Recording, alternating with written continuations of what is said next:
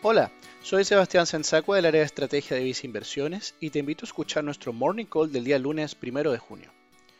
El Banco Central de Chile informó esta mañana el desempeño de la economía en abril mediante su indicador IMASEC.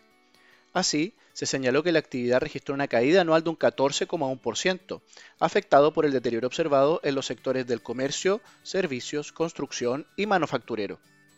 Finalmente, se señaló que al descontar los factores estacionales, la economía notó una contracción de un 8,7% en relación a marzo de 2020.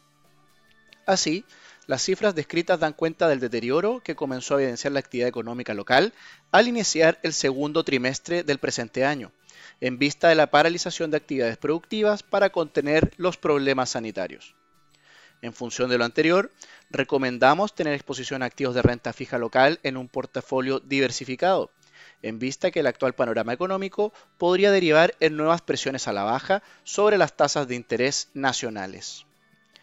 Dichas preferencias y estrategia se encuentran reflejadas en nuestra combinación de fondos mutuos destacados, como es el caso del Vice Renta Pesos, Vice Renta UEF y Vice Renta Largo Plazo, o mediante la exposición al fondo mutuo a tu medida, vice estrategia más conservadora.